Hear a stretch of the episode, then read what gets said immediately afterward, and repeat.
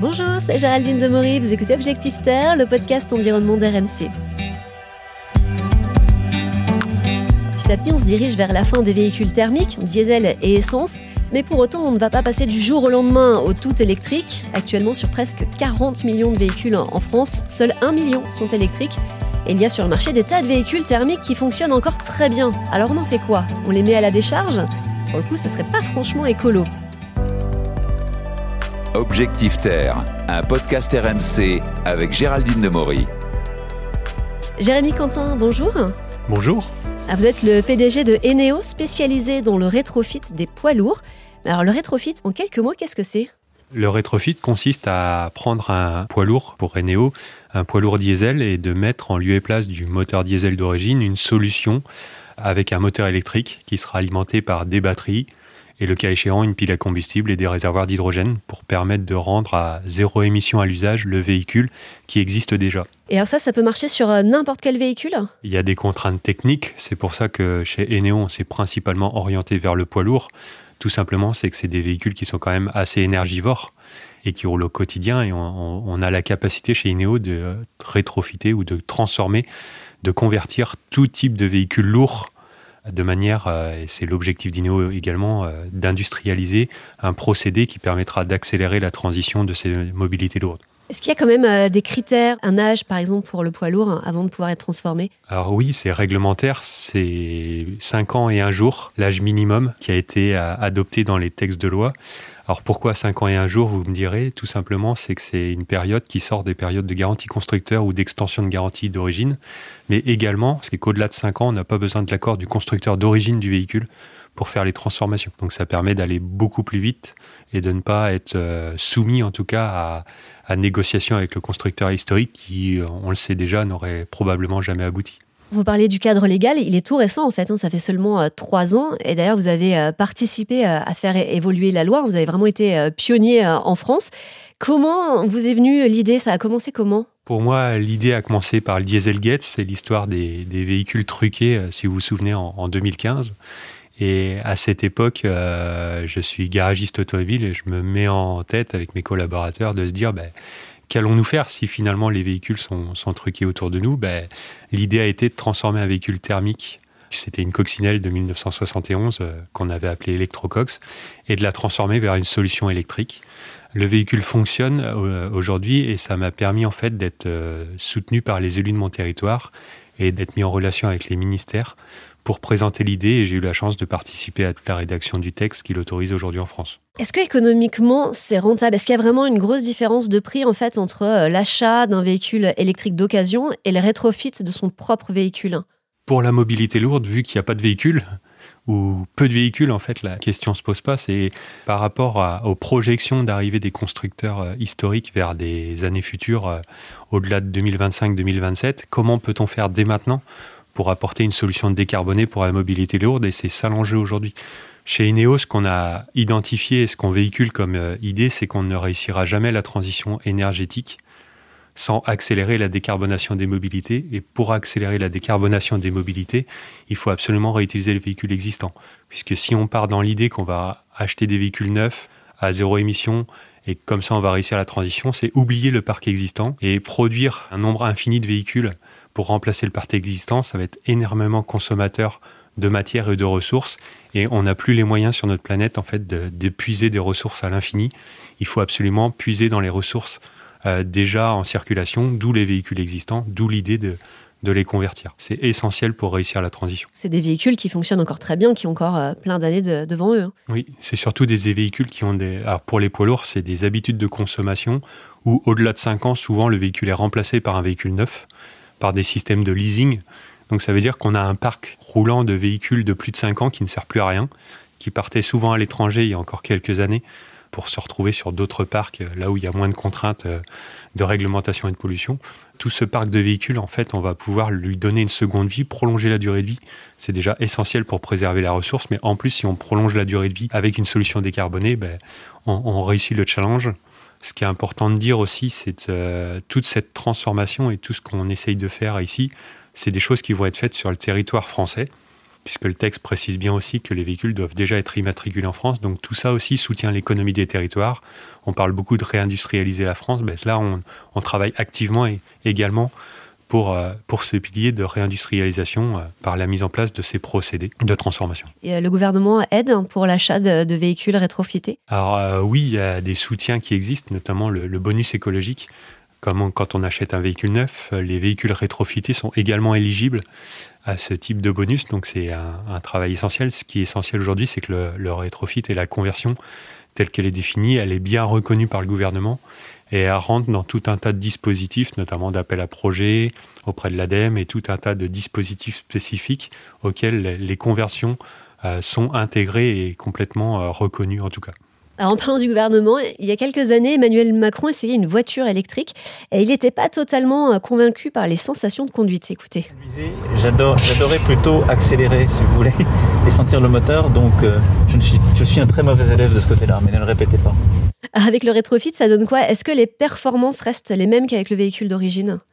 Alors oui, tout à fait, et, c'est également réglementaire. On doit être situé à, un certain niveau de puissance par rapport au véhicule d'origine. Il ne sera pas plus performant, mais il ne sera pas moins performant. on doit être dans les mêmes conditions que le véhicule d'origine. On ne va pas transformer une deux chevaux en Ferrari électrique. Enfin, tout ça a, du sens que si euh, on garde les mêmes caractéristiques que d'origine. On ne veut pas remettre en cause les freins, la suspension, etc. en ayant des performances plus importantes. Mais on reste bien dans un, cadre où on passe d'un véhicule d'origine et on veut le même véhicule mais à zéro émission. C'est aussi simple que ça. Et l'électricité et la mise en place d'un moteur électrique et de batterie, plus l'hydrogène pour les poids lourds, est vraiment la solution clé pour réussir. Et ça donne quoi en termes d'autonomie? Pour l'autonomie, ben, ça dépend des usages. Nous, on travaille à la fois sur des solutions de poids lourds électriques à batterie pour un certain nombre d'usages, notamment en centre-ville, où on a besoin finalement de très peu d'autonomie, les batteries suffisent, donc on, on, va faire cette technologie qui est sûre euh, aujourd'hui, qui est éprouvée. Il y a des millions de batteries qui, qui fonctionnent, euh, de nos téléphones jusqu'aux véhicules. Il n'y a pas de sujet en fait en termes de sécurité batterie, donc on, est capable de le faire. Et ensuite, pour les véhicules lourds qui ont besoin de plus d'énergie pour leurs équipements ou pour la distance, ben là, on intègre une solution avec une pile à combustible et des réservoirs d'hydrogène qui permettent d'atteindre des autonomies jusqu'à 600 km dans nos développements pour les, les plus lourds qui font 44 tonnes. Euh, alors vous parlez d'hydrogène, c'est vrai que ça pollue pas du tout quand on l'utilise. Euh, la production de l'hydrogène, en revanche, elle n'est pas toujours très verte. Est-ce que euh, justement ça pourrait booster la production d'hydrogène propre s'il y a une demande accrue de ce côté-là? Ça fait partie de nos convictions également. Nous, on travaille dans des programmes de mise en service de véhicules autour de stations qui vont délivrer uniquement de l'hydrogène décarboné. C'est l'exemple qu'on a sur nos territoires avec la production d'hydrogène décarboné de chez Life ici en Vendée, qui est distribué à, La Roche-sur-Yon dans une station euh, multi-énergie. Et cette station. On a fait un podcast aussi avec Life qui nous avait tout expliqué sur euh, l'hydrogène vert. Donc ça tombe bien et on a la chance aussi, c'est que cette station multi-énergie qui est délivrée par Life est exactement sur le parking de notre euh, outil industriel qu'on est en train de déployer, donc qui nous permet de transformer des véhicules et d'avoir déjà à disposition de l'hydrogène décarboné euh, pour, euh, pour euh, lancer notre production. Alors c'est vrai que la polémique un petit peu au niveau des batteries, c'est que ça utilise des minerais rares avec de l'extraction. vous arrivez à avoir des batteries qui sont correctes, qui sont propres et qui sont facilement recyclables après? C'est vrai que c'est un, vaste sujet, donc il y a différentes typologies de batteries, plus ou moins avec des métaux rares. Ce qu'il faut savoir, c'est qu'entre un véhicule léger électrique et un véhicule léger à essence, vous avez plus de métaux rares dans le catalyseur du véhicule à l'essence que dans les batteries du véhicule à électrique. Donc ça, c'est une réalité. Il ne faut pas tout incriminer sur la batterie. Il y a énormément d'autres euh, composants euh, des véhicules qui contiennent également des métaux rares. Après, le vrai sujet, c'est la durabilité des batteries. Donc nous, on utilise des technologies qui vont durer et qui sont prévues pour durer. Notamment, nous, on va pouvoir avoir cette capacité. C'est la solution de conversion qu'on a développée sur un premier camion qui aura 5 ans. Mais quand le véhicule arrivera à 10 ans, nos batteries auront que 5 ans. Nous, on va continuer à les transférer dans un autre châssis plus récent, dans un autre camion. Donc on va avoir euh, prolongé la durée de vie des batteries. Et en fait, à la fin de la durée de vie euh, dans les véhicules, on peut aussi se projeter à faire du stockage statique dans les bâtiments euh, avec ces batteries en fin de vie. Parce que dans les poids lourds, on utilise beaucoup de quantité de batteries. Donc on a une grosse capacité. Et même si dans 20 ans, elles ont perdu 20-25% de leur capacité, ben, ce sera quand même 75 kWh qui pourront être stockés associés à du photovoltaïque. Donc pour nous, en fait, la, durée de vie de la batterie va aller au-delà de la simple durée de vie euh, dans le véhicule. Et on, se projette déjà à se dire que dans 20-25 ans, on, aura déjà des solutions pour recycler de manière efficace euh, ce type de batterie. Donc on, en a bien conscience et on essaye de travailler sur tous les aspects de transformation du véhicule pour faire durer les, composants et les équipements le plus longtemps possible. Et les vieux moteurs thermiques, vous en faites quoi? Alors les vieux moteurs thermiques euh, vont rentrer dans des filières euh, de recyclage et reconditionnement, puisque pour nous, euh, ce n'est pas un, vieux moteur, mais on, parle d'économie circulaire, dans la mesure où ce qu'on va retirer comme composant, c'est de l'acier, de la fonte, de l'aluminium. Donc nous, ce qu'on projette, c'est un démantèlement complet du moteur et de renvoyer dans les bonnes filières pour partir bah, dans les filières de l'économie circulaire. Donc l'aluminium vers l'aluminium pour être refondu et réutilisé comme matière première pour quelqu'un d'autre. Donc on a un objectif d'atteindre le zéro déchet dans le cadre des transformations qu'on propose et c'est dans ce cas-là qu'on va y aller. Est-ce que vous pensez que le rétrofit, ça va durer dans le temps ou en fait c'est juste une transition en attendant que tout le monde passe au vert? Le rétrofit va clairement durer dans le temps, puisque déjà les, capacités de production industrielle en véhicules neufs, plus la disponibilité des ressources, et on voit bien qu'il y a certains composants clés, notamment les, les conducteurs euh, et les événements, euh, je dirais, euh, dans le monde, montrent qu'on peut avoir un délai improbable sur certains véhicules, certains composants. Donc si on veut accélérer la décarbonation, le rétrofit de la mobilité lourde est indispensable. Et après, dans le temps, on aura toujours une typologie de véhicules à transformer. Ce qu'il faut se dire, c'est que les véhicules diesel qui vont être produits jusqu'en 2035 sont aussi la matière première de la conversion à partir de 2040. Donc on est encore très très loin.